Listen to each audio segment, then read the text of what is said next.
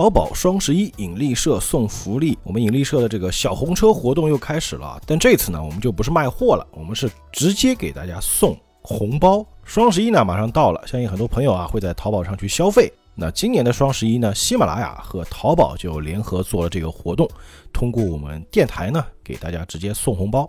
那这个红包呢就是现金红包，是直接可以在双十一的活动期间使用的，直接抵扣掉相应的金额的啊。那这个红包怎么领呢？它是在主播，也就是我这个账号下面啊，有一个橱窗，商品橱窗里面就能找到这个红包，或者呢，通过我们节目下方的这个购物车点进去，也能领到这个红包。这个红包啊，每个人每天都可以领三次，一直可以领到双十一那一天。当然，我们这个红包也是有使用规则的，它分成两个阶段，第一阶段是从十月二十一日至十一月三日。这个时间领到的红包呢，可以在十一月一日至十一月三日之间使用。那第二阶段就是从十一月四日到十一月十一日，这个期间领取的红包呢，就可以在十一月十一日当天使用。所以大家在购物的时候啊，如果要使用这个红包，一定要注意使用期限，不要过期啊。那其实大家最关心的应该是这个红包的金额有多少。说实话，这个我也不知道，因为它金额是随机的。但是我要告诉大家的是，红包里面的最大金额有可能是一千一百一十亿元。呃，如果你能够领到这个红包的话，就是非常爽了啊。所以呢，大家在收听节目的同时，可以去点击一下我们进度条上方的这个红色的小购物车，看看你的运气怎么样，能领到多少钱的红包。也希望各位听友呢，在今年的双十一上，在淘宝上购物愉快。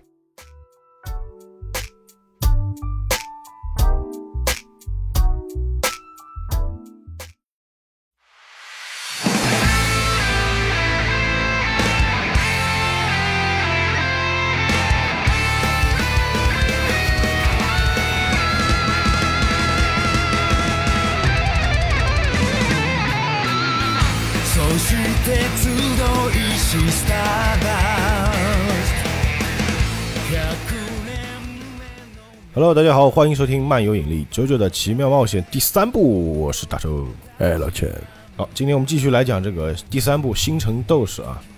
那我们直接回顾上一集啊，上一集呢，这个啾啾的母亲就是这个 Holy 太太啊，嗯哼，身上也是因为这个迪奥的复活吧，身上也是出现了替身能力，但是这个替身能力，因为他精神力太弱，控制不了，反噬他们，哎，反噬，所以发高烧嘛。其实他自己也知道啊。只是呢，为了不让自己的父亲还有他自己的儿子担心呢，所以就不说。但是，其实主角一行已经发现了，所以呢，现在唯一一个解决他的方法就是去埃及把这个迪奥给杀了啊！哎，而且这个陈太郎的白金之心呢，通过这个敏锐的观察力啊，就能够发现迪奥这张照片上的黑暗当中有只苍蝇，而这只苍蝇呢，就是在尼罗河附近，就是在埃及那个地方。所以他们呢，就是坐飞机从日本的成田机场出发。啊，他们要先前往曼谷，然后再转机前往这个开罗。嗯哼，哎，目前就是在这个东中国海上空啊。但是呢，我们也知道，这个既然是这种少年将朋们里面反派少不了的，对吧？迪奥也派出了这个替身使者刺客。那他们遇到的一个呢，叫做灰塔，就长得很像一个那种，呃，那我们应该叫锹形虫，就是有两个大钳子啊啊。然后这个虫子还特别大，而且是以吃这个。受害者的舌头，可以说这个灰塔是一个非常残暴的替身啊！而且在这个怎么说呢？好像阿布德尔还有乔瑟夫甚至都有耳闻，说这个替身经常会造成这个交通事故，说明挺有名的啊！而且呢，连这个速度非常快、精密度非常高的白金之星，居然就打不到这个灰塔。嗯哼，哎，所以这个时候花京院啊就跳出来了，使用了他的这个结界啊，用他这个绿色法皇啊。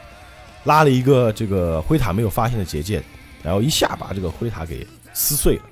那我们也知道，这个替身受伤啊，这个本体也会受伤。嗯，所以这个老头子啊，直接那个舌头就一下变成了两条，就像现在很多人做那个开舌的那个手术，就是很多人就有会会像那个 我们的舌头是一条嘛，嗯，它开了之后变成两条，跟蛇一样啊，蜥蜴的，而且头上也开了个大洞啊。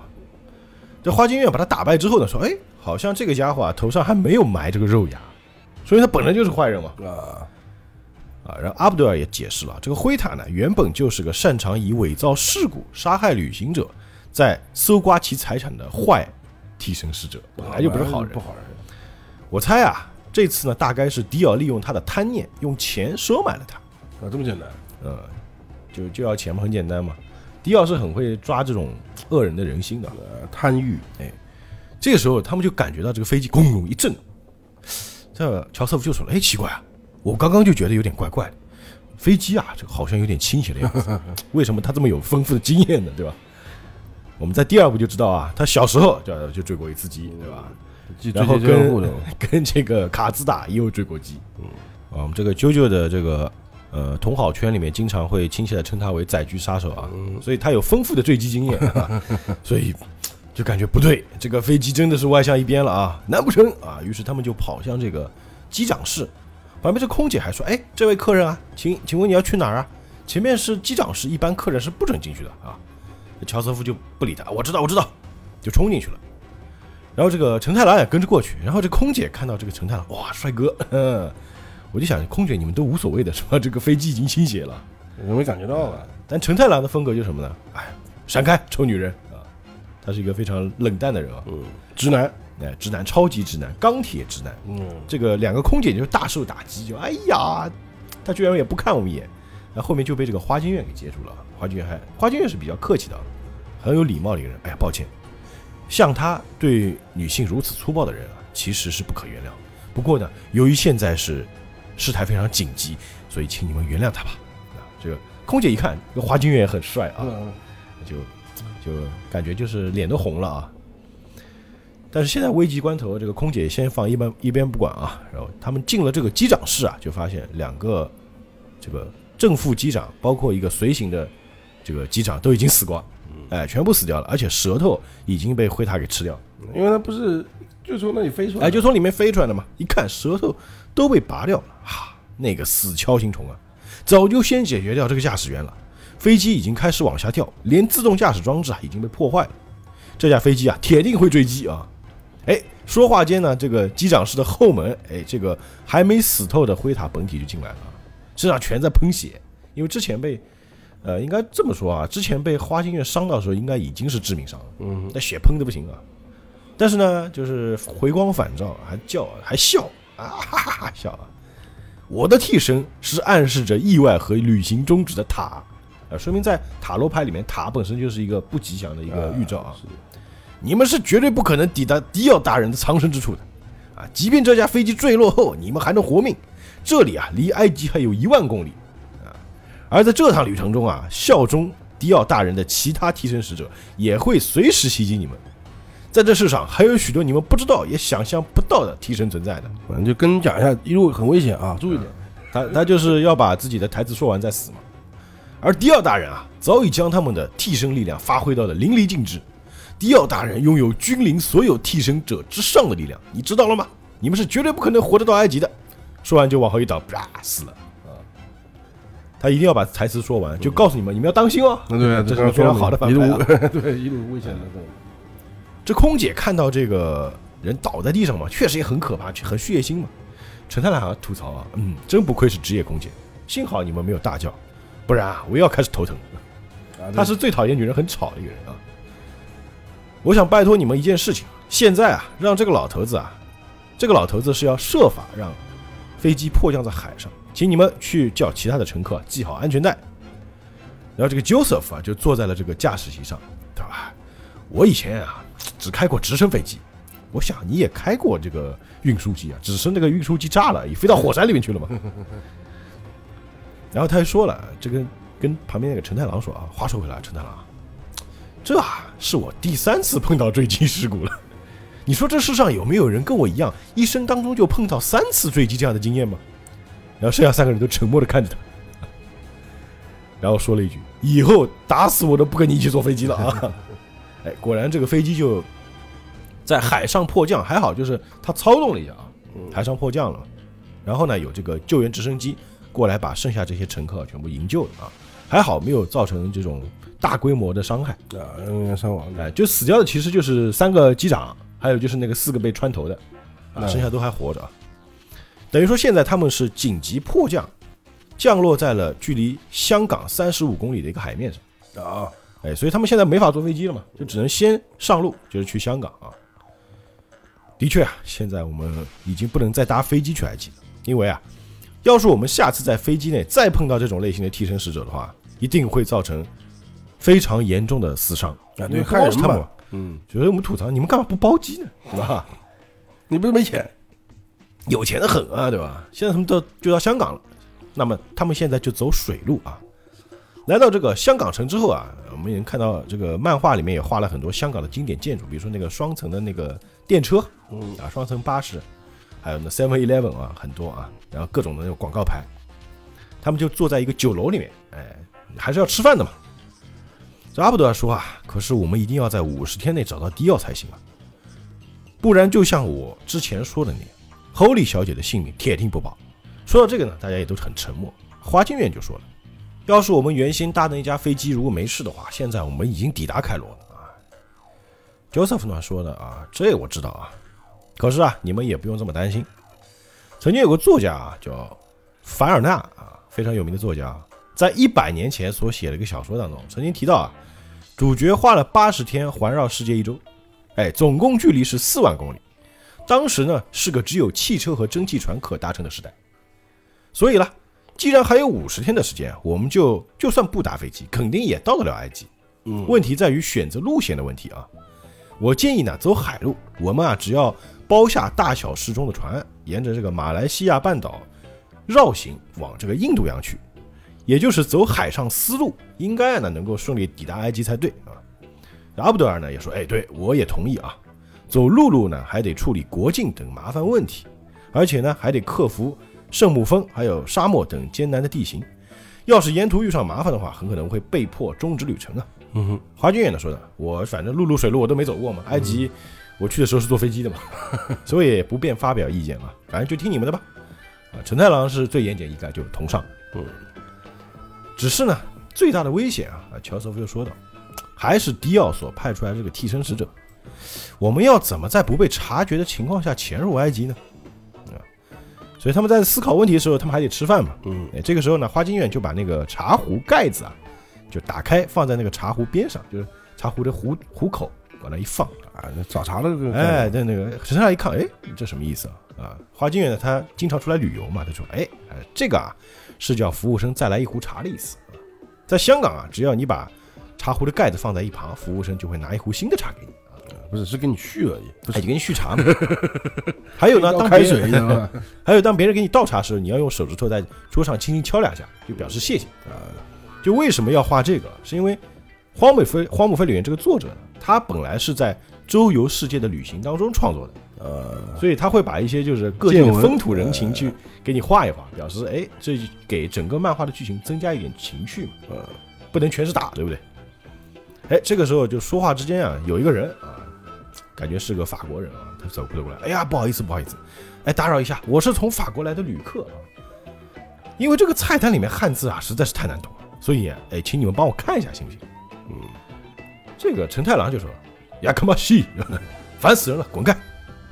但是乔瑟夫呢就比较客气，哎，陈太郎，你帮他一下又没关系的了。啊，但我们记得啊第二部里他也是很拽的啊，他就把那个菜单打开，里面全是汉字嘛。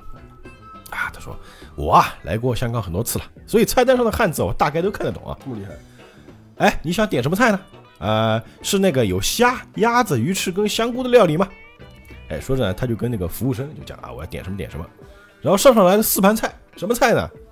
皮蛋瘦肉粥啊，明啊梅子明炉乌鱼，田鸡啊，就是烤青蛙嘛，烤田鸡啊，还有煮带子，带子就贝类嘛。但是说实话，啊我们看画面啊，这个代表我不知道，就荒原他吃过这些东西吃过没有的。我们田鸡不是这么做的，田鸡绝对是不带头的啊！对啊，不可能直接一只哎，烤蛤蟆给你放桌上让你吃，知道吧？就说白了是什么呢？就是 Joseph 啊，他就装逼，他根本不会点，就瞎点一通啊。虽然说我不吃田鸡啊，啊，他就笑，哎呀，哎嘿嘿，哎，反正都是吃嘛，对不对？大家啊，别客气，我请客啊。哎，说那个法国人就等于说坐在一桌吃了，一起吃饭，然后这个 Joseph 呢，反正这边啊，我告诉你，不管点什么菜都很好吃，中华料理嘛。就很尴尬，然后自己在那尬笑嘛。日本人对中华料理就是那种感觉。哎，就是可能日本人也觉得中华料理应该是世界上最最好的料理。哎，这个就是啾啾出现，像第三部的时候，嗯，是几几年啊？呃，九几年，那和中华小当家时间有差别吗？应该比中华小当家要早一点，还早一点。呃，中华小当家再晚一点啊。OK，于是这个这个法国人啊，他就加了一个那个胡萝卜，嗯，哎，他说，哎呀，他们做料理还真是费时费力啊。你看，像这个心形的胡萝卜啊，你们看啊，这个心形啊，我好像在哪里看到过。一说到这个话呢，就四个人就突然警惕起来了啊。这个法国人又说到，啊，对了，我有个朋友啊，他的脖子旁边也有一个星星，胎记哦。哎，哎，这个时候就感觉是危机来临，感觉这个应该是敌人。哎，华俊说：“你，你是新的杀手吗？”啊，然后这个时候就发现这个桌上的这个菜啊就开始沸腾了，咚咚咚咚咚咚啊！没想到从这个碗里面伸出一只手，而且是拿着那种西洋剑，就一下歘一下戳了出来，就刺向了 Josta。幸亏这个 Josta 反应快，而且这个阿布德尔提醒他，就 Josta 先生危险。哎，Josta 就用他左手那只假手接了一下啊，就看那个剑尖从他左手穿了过去啊。这个时候，阿布德尔呢已经把他这个红色魔术师给放出来了啊，直接放出来之后就喷喷火，直接喷火，哎，就看到这个西洋剑啊，非常牛逼啊，他把这个阿布德尔红色魔术师喷出来的火焰啊，就开始转圈圈，呃，全部转在了剑上，带动了一下。哎，然后这个替身我们就看到他长得特别像一个这种中世纪的骑士，嗯，啊，骑士铠甲，然后这个主人特别像那个二阶堂红丸。二阶桃红丸加 Let's go 那个，其实这边要说一句啊，就是 S N K 在做拳皇的时候嘛，嗯因为二阶堂红丸这个角色是原创的，嗯哎，他是完全，呃，怎么说呢？为了 King of King of Fighters 才做的一个角色。啊，其他有些是别的地方过来，哎，有的有的是 S N K K 其他游戏拿过来的嘛。哎，那草地草地草地精他们一组都是嘛，啊八神也是专门做的嘛。啊，都是不是做的。对，比如说你像那个克拉克拉尔夫，他们就是别的游戏，那个游戏叫怒，啊，他知道所以他们叫怒之队嘛。你像那个不知火舞，哎，不知火我们是饿狼传说，Terry 啊，这种都是啊还有雅典娜，他是那个游戏就叫雅典娜，拿过来就是中国队，啊还有，那个就酒鬼。啊，包子，还有雅典娜嘛。但二阶堂红丸呢，他这个角色他在设计的时候就是借鉴了这个这个人的我形象，记得小时候还他有还有个名字啊，小时候记得嗯，叫电母，因为雷公的，对因为他第一个他比较娘嘛，哎，他比较娘，哎电母嘛就就比较 gay gay 的啊对对对，啊，不说了，就是扯扯一扯啊，就是大家知道，就很多人说，哎，为什么这个人的造型这么像二阶堂红丸呢？是不是抄他呀？其实不是啊，是二阶堂红丸借鉴了他的造型，因为那个游戏制作人非常喜欢《啾啾》这部漫画，啊，哎，就觉得哎，就用他的造型特别酷啊，但他也不，改的娘了一点，嗯他他也不是，他也有点那个 gay gay 的啊，哎，至少从画风里面看起来，就你说他穿的衣服啊，你要这么去形容，就是一般男的很少穿低胸，而且紧身的那种，哎，呃低紧胸低身皮带绑的那种啊，而且戴而且戴着右边戴着耳环是吧？哎，就两边都戴。这个耳环是什么呢？它耳环特别有特色有特写嘛。它的耳环呢是一边是就有点有点像一颗心，把它中间剖开，就爱心啊，爱心中间剖开，然后一边。倒过来的屁股那个，哎，对对对对对，啊，总之他速度非常快，就把阿布德尔这个喷出来的火啊，直接是穿在了剑上，而且他把那个剑一甩，哎，就看到那个火焰在旁边的圆桌上啊，就做成了一个火时钟，非常牛逼啊嗯，就十二个点，而且中间还有一根针在转，哎，非常奇幻啊。阿布德尔，你看，我靠，这很多人都惊，四个人都惊了，好高超的使剑手腕啊！哎，他还自我介绍，我的替身呢是拥有战车卡片的，叫银色战车。呃，他就说啊，这个穆罕默德阿布德尔，看来啊你是想第一个死在我手里吧？啊，我用桌子啊做了一个火时钟，在火烧到十二点前呢，你必死无疑啊。现在是八点啊，说明给了他四个钟头。他这个应该不不是真实时间四个小时的，哎，他就你就理解为他做了一个怎么说呢？他剑速实在是太快了。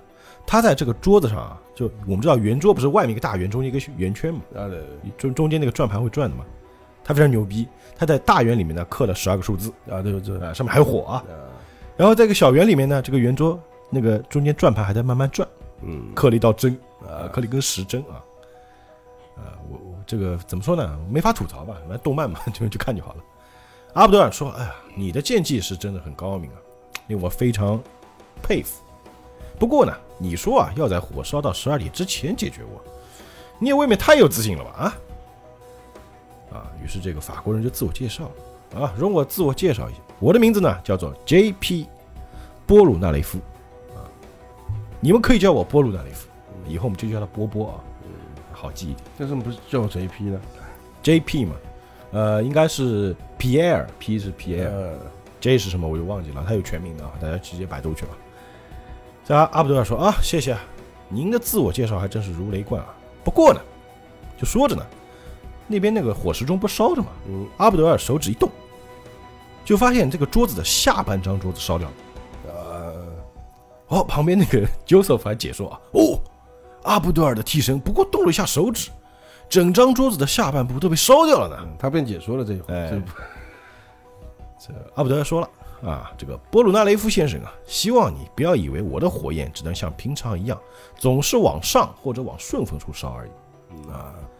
就因为能自由的操控火焰，我啊才会被称作红色魔术师呢。嗯哼，哦，这波波说了啊，整个世界一开始啊是被火焰包围住的，真不愧是暗示着开始，并有能力操控象征起始之火焰的红色魔术师啊。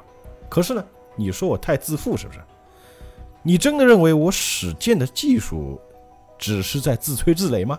说着呢，就一下子扔出了五枚硬币，啊，把硬币扔到天上。刚那个火烧了之后，不是有很多那个火星飞来飞去吗？嗯，就是要显示一下自己的能力啊。这这不知道为什么就是，哎，说着他的你直接打不就好？先装逼嘛，对吧？说着银色战车啊，就又开始发招了，嚓嚓嚓一下，很快的剑速啊。哎，收剑之后呢，旁边这个 Joseph 说：“哇，他居然能一次就把五枚硬币串在一起，啊，那是很牛逼啊。”旁边这个陈太郎看得更仔细，说：“不止，你仔细看。”哦，原来是什么呢？这个五枚硬币串在一起，而且每枚硬币之间还带着火焰，呃而且刚好在就跟那个烤串似的啊而。且都在当中，哎，哎，就是一个硬币一个火焰，一个硬币一个火焰，就说明他的剑法非常之精准，啊，又快又又准，又快又准啊。那波鲁纳雷夫就说了：“看样子啊，你已经知道是什么意思了。这啊不是自负，而是我替身的能力足以自由的斩断火焰，嘿嘿，也就是我能削断空气，同时啊，在空间与空间当中做出一条真空沟。意思呢，就是你的火焰在我的银色战车之前完全是起不了作用的。”是的，啊，说着把那个硬币一甩，啊，就掉地上。旁边的服务员，哎呀，失火了，失火了，桌子怎么突然烧起来了？嗯赶紧救火啊！因为他是看不到替身的嘛。啊对，啊，说着这个波鲁纳雷夫就出门了，走了。嗯，哎，旁边那个阿卜杜尔还奇怪，哎，你干嘛？我只是来秀一下的，你什么时候跑到外面去了？而且是他们不经意之间啊，就那个服务员在喊的时候，可能他们被那个吸引力啊，被那个服务员给引过去了，就看了一下，哎，他就已经出门了。波鲁纳雷夫继续说啊，他装逼要装足啊。嗯，我的替身呢，战车这张塔罗牌啊，所暗示的是侵略和胜利。要我在那么狭小的地方解决你啊，也不是不行。但是阿布德尔，你的火焰啊，得在空旷的地方才能发挥真正的力量吧？对吧？我要哎，还蛮有骑士精神的，哎，对对，我要在你有利的情况下再解决你，这才是我的替身配得上的胜利啊！嗯你们全都给我出来，我要一个一个把你们宰了啊！说着，他们出了餐厅，来到哪里呢？这个餐厅旁边是香港一个非常有名的景点，叫虎豹花园。啊，哎，这个应该很多人听过啊，就里面很多雕塑嘛，栩栩如生的啊。嗯，其实你要说栩栩如生，也不是特别真啊，就是特别华丽。它是一个富豪造的。是的，哎，这边还介绍了一下啊，荒木他既然出去旅游，你肯定告诉你们，啊，对对对对对，这个虎豹花园是什么呢？弄了半天这个漫画是个游呃，游记它是一个公路片，大家，发现没有？那虽然这个园内的景观相当是令人叹为观止啊，但虎豹花园呢，实际存在这个香港的大坑道山附斜坡上的庭院，它是一个真正存在的地方。嗯，那据说此图是由靠虎标万金油成为亿万富翁的胡文虎在一九五三年撤资完成的庭院。园内呢摆设了许多色彩鲜明的奇特动物雕像，其审美观和世界观都可以说是香港奇幻观光区的排名 number one 啊，在那个年代啊，嗯它这个开放时间是九点到下午四点，免门票，全年无休，啊大家可以去看看啊。他就是 OK 了，这个波鲁纳利夫说啊，我在此预言啊，首先是阿布德尔，你呀、会死在自己的替身能力之下，对，非常牛逼啊！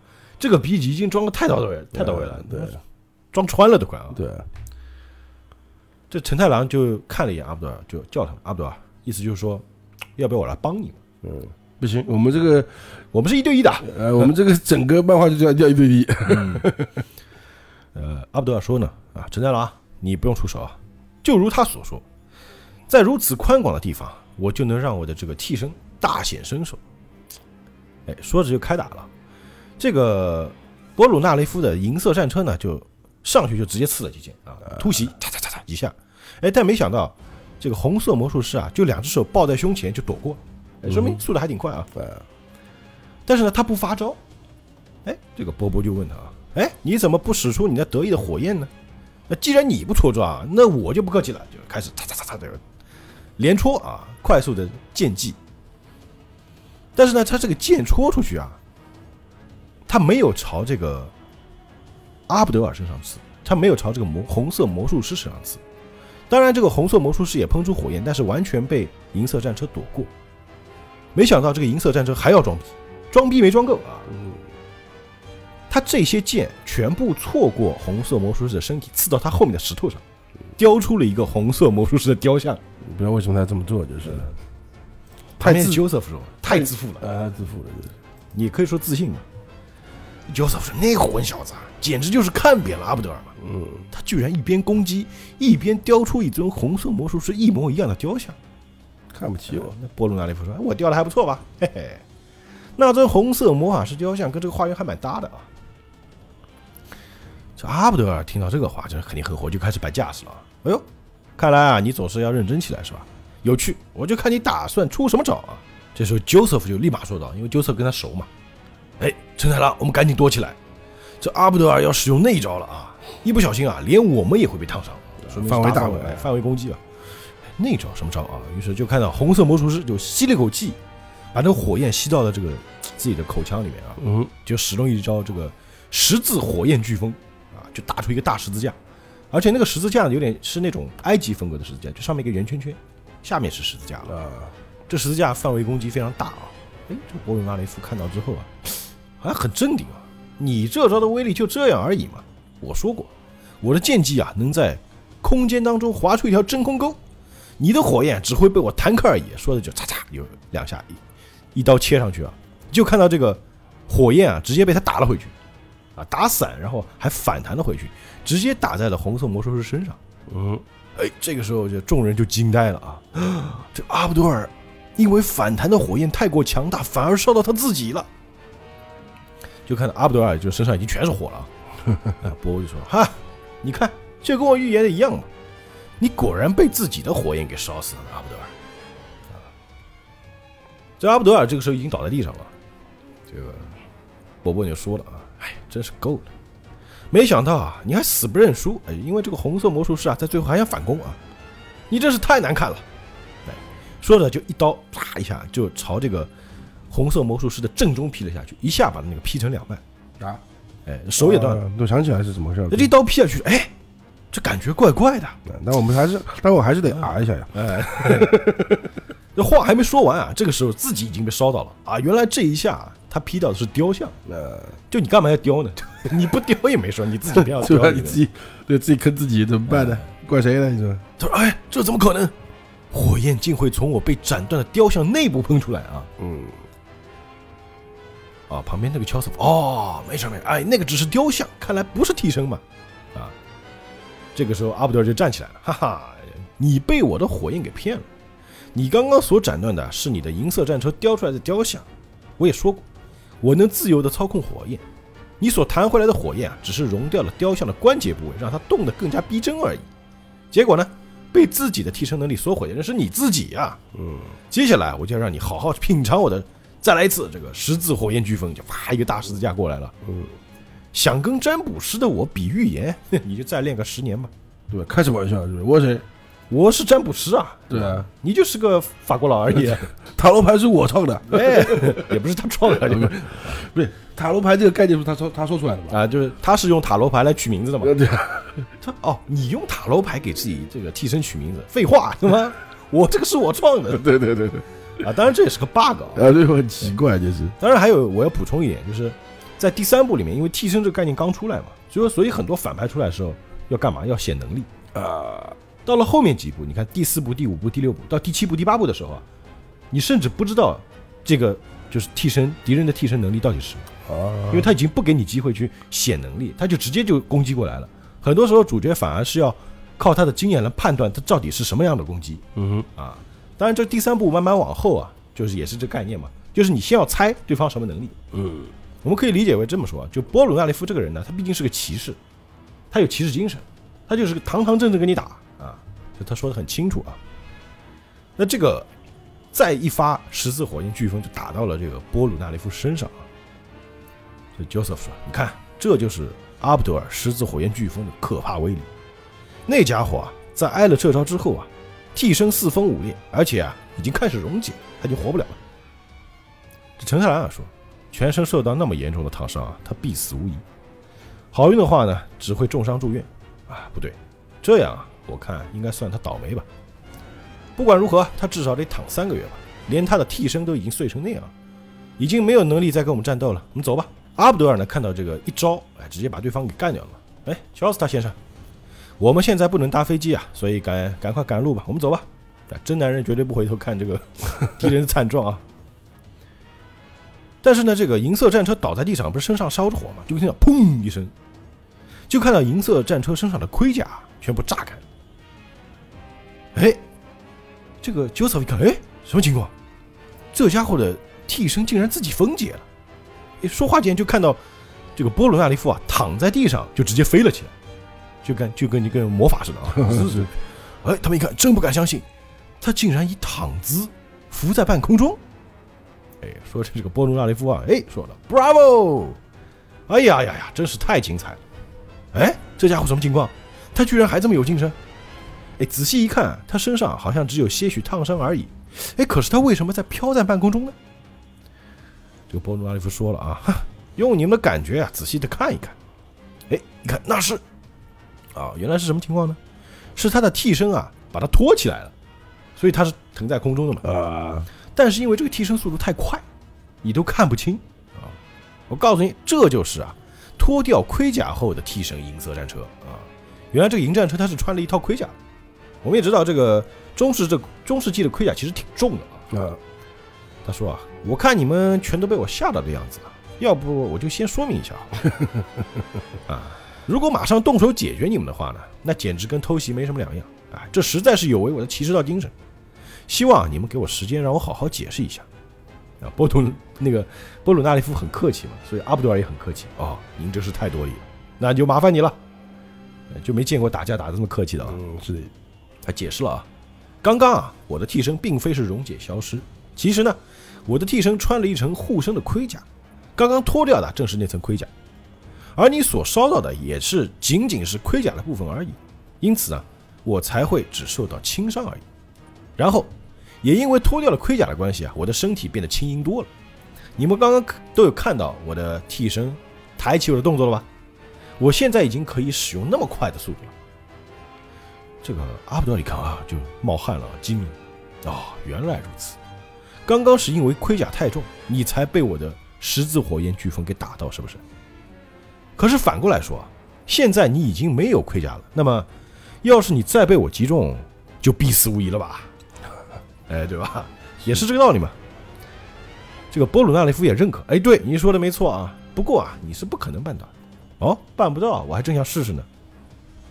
我告诉你，因为啊，接下来你们将目睹到令你们惊叹不已的景象。啥嘞？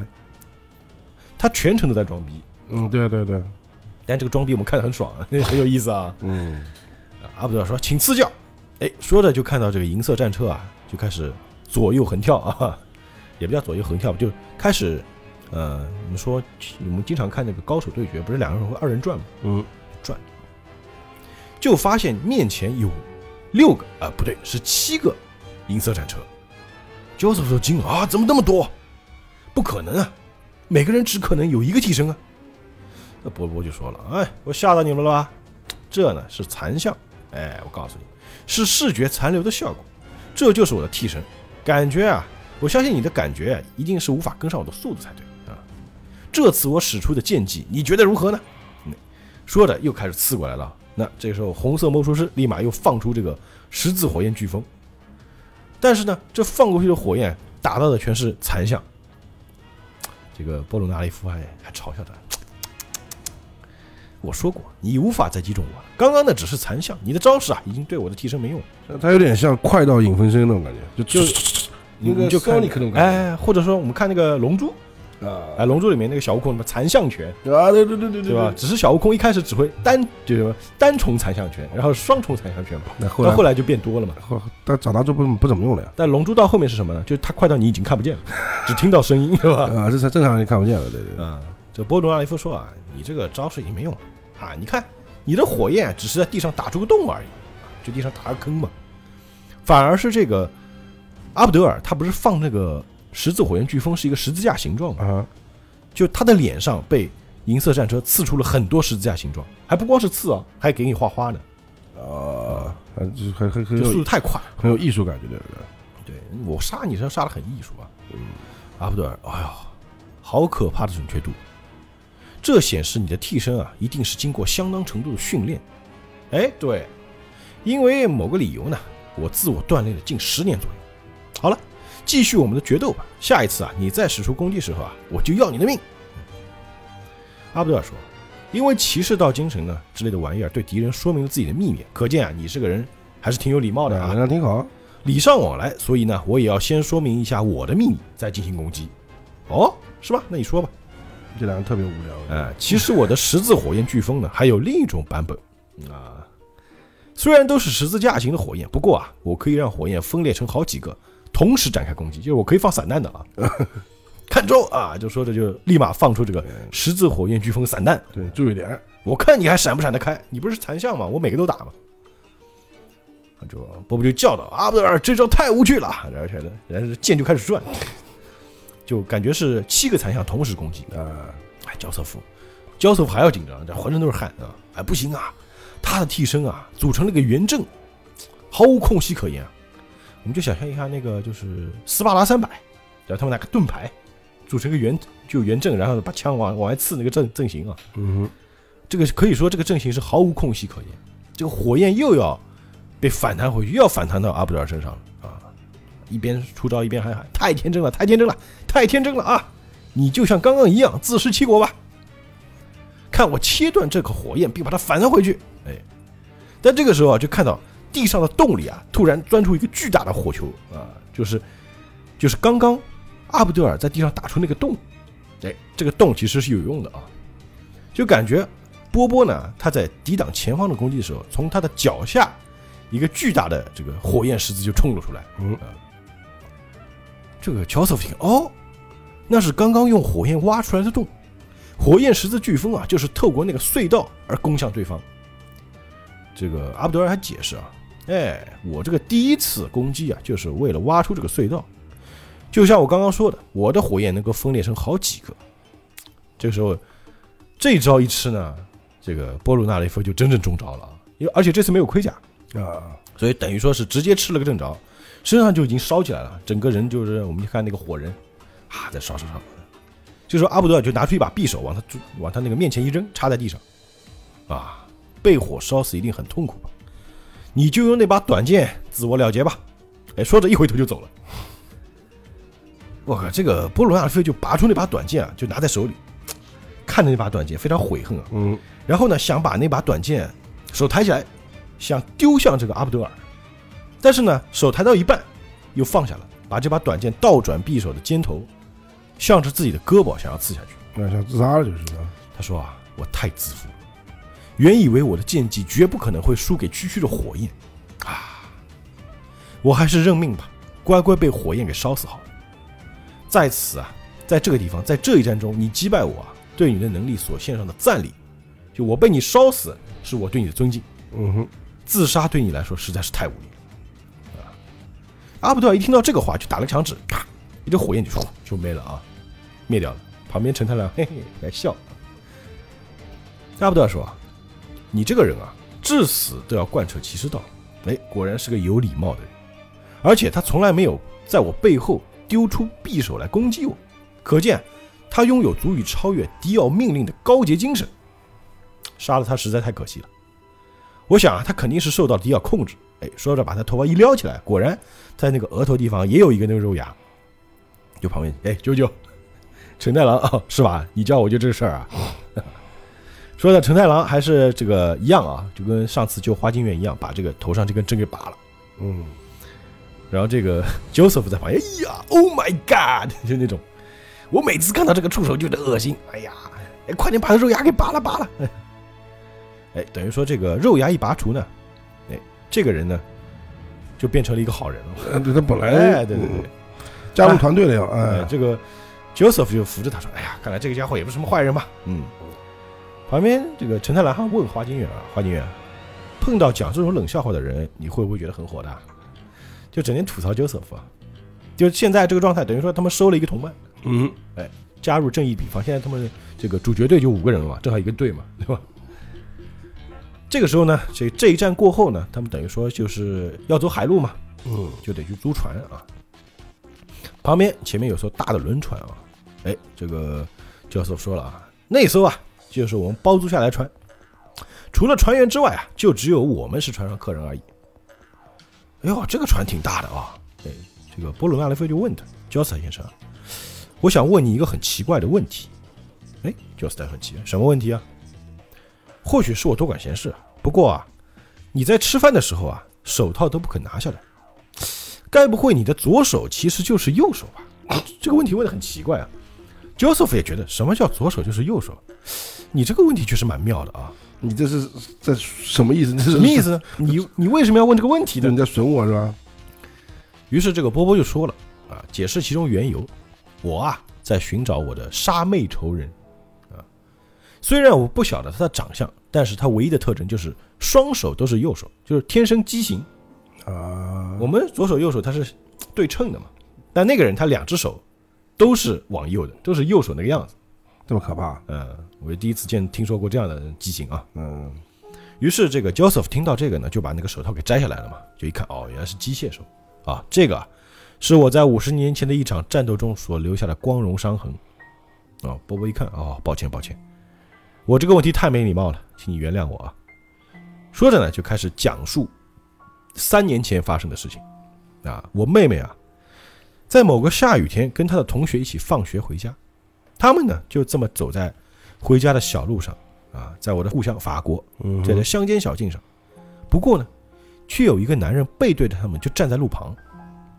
而且很不可思议的是呢，这个雨明明下的很大，但却好像有一层透明的薄膜覆盖着他似的，就使得这个雨啊没有淋到他身上。这么夸张？突然之间呢，他同学的胸口宛如被这个莲柚之类的玩意儿砍中了一般。莲佑是日本的一种那个妖怪啊，就出现一道伤痕。接下来呢，我妹妹在被他玷污之后啊，也遭他杀害，而那也正是他出现在我妹妹面前的唯一目的。我就是要杀人的。哎，这是他那个幸运保住一命的同学所做的证言。他同学虽然没有看到那个男人的面貌，可是非常清楚的看见这个男人的双手都是右手。虽然没人肯相信他的证言啊，但是我却相当清楚，因为我知道那个男人拥有跟我们一样，从未告诉过他人的能力，应该也是个替身使者。两个很显然，他是个替身使者。两只右手什么鬼啊？嗯，就两个手的右手，大家想象一下嘛，就我们玩那个人偶对吧？装错了嘛，两只手的右手那种感觉啊。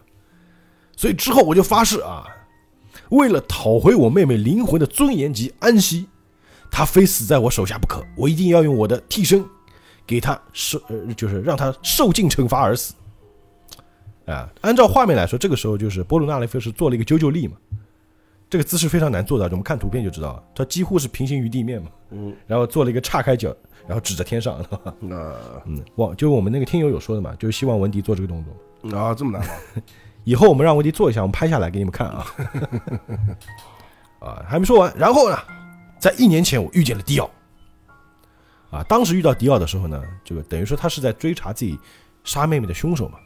就迪奥啊，就给他看水晶球，迪奥也会占卜啊。嗯，而这个水晶球里就映出那个两只手都是右手男人的影像。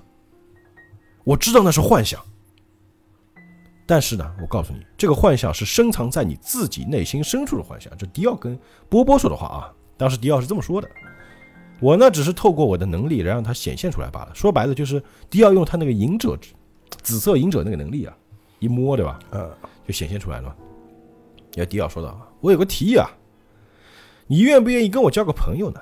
我一直啊都在寻找还有研究你们这种拥有能力的人，我为这种能力取名叫替身。”这伯伯一看，这这不就是杀妹仇人吗？啊，迪奥继续说：“你呢，背负着烦恼，一直啊为内心痛苦所扰。我相信啊，只要跟我做朋友，我就能让你去除这些烦恼及痛苦。刚刚浮现在水晶里的幻象呢，不就是你的痛苦吗？就让我助你一臂之力。其实呢，我是因为体质的关系啊，无法在日光之下行动，我也很痛苦嘛。所以啊，我也很希望你能帮我一个忙。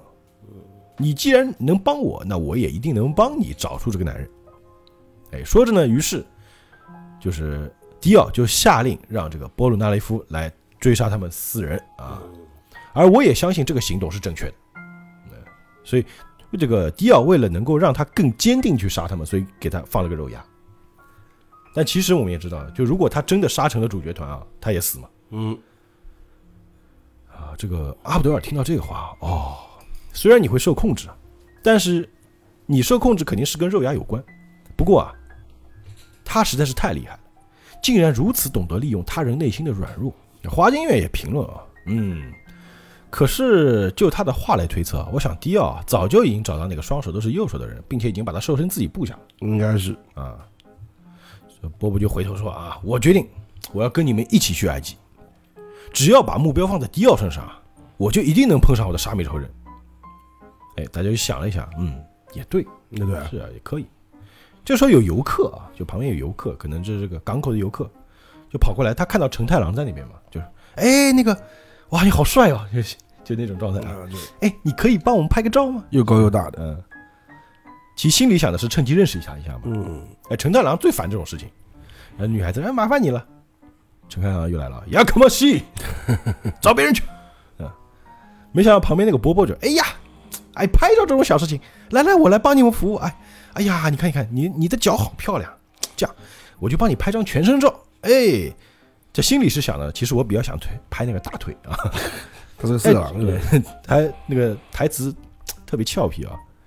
我真希望啊，我能像按动快门一样猛按你的心门啊！这话骚的不行啊！那旁边四个人一看啊，对吧？阿布德尔就说：“我总觉得啊，他这个人性格好像有点捉摸不定啊，他转换心情速度还真快呀、嗯，Joseph 说的，哎，不如说啊，我觉得他个头啊跟下半身应该是完全分开。这陈太郎在旁边压咧压咧的，哎，这够了。好，于是呢，就一行人就上船了啊。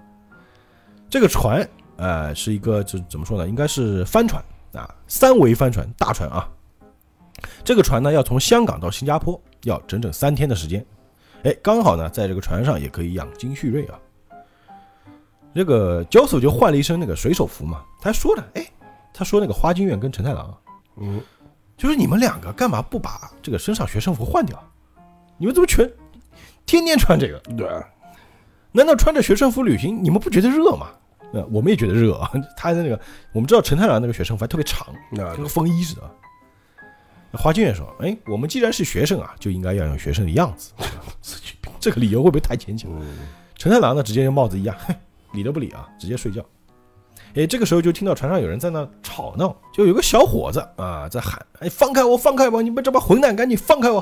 啊，就看到一个水手啊抓这个小孩儿，嗯，你给我安静点，你个死小鬼！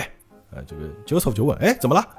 我们不是说好了吗？除了我们以外，不可以有其他乘客的。”那这个水手就回：“啊，对不起，对不起，这个小鬼啊是个偷渡客，他一直就躲在下面那个船舱里面。”这小孩还在骂啊：“有种就放马过来，看我不把你的他妈的卵蛋就踢的踢爆了！”就粗言秽语啊。嗯哼，Joseph 就想偷渡，哎这个水手在想，哎，我就把你交上这个海上警察。这个小孩一听警察就慌了，哎，拜拜拜，就放我一马，放我一马！我啊，只是想去新加坡去找我爸爸而已，我愿意留在船上当杂工的。这水手说：“这个嘛，你说我该怎么办才好呢？啊，该怎么办？怎么办？”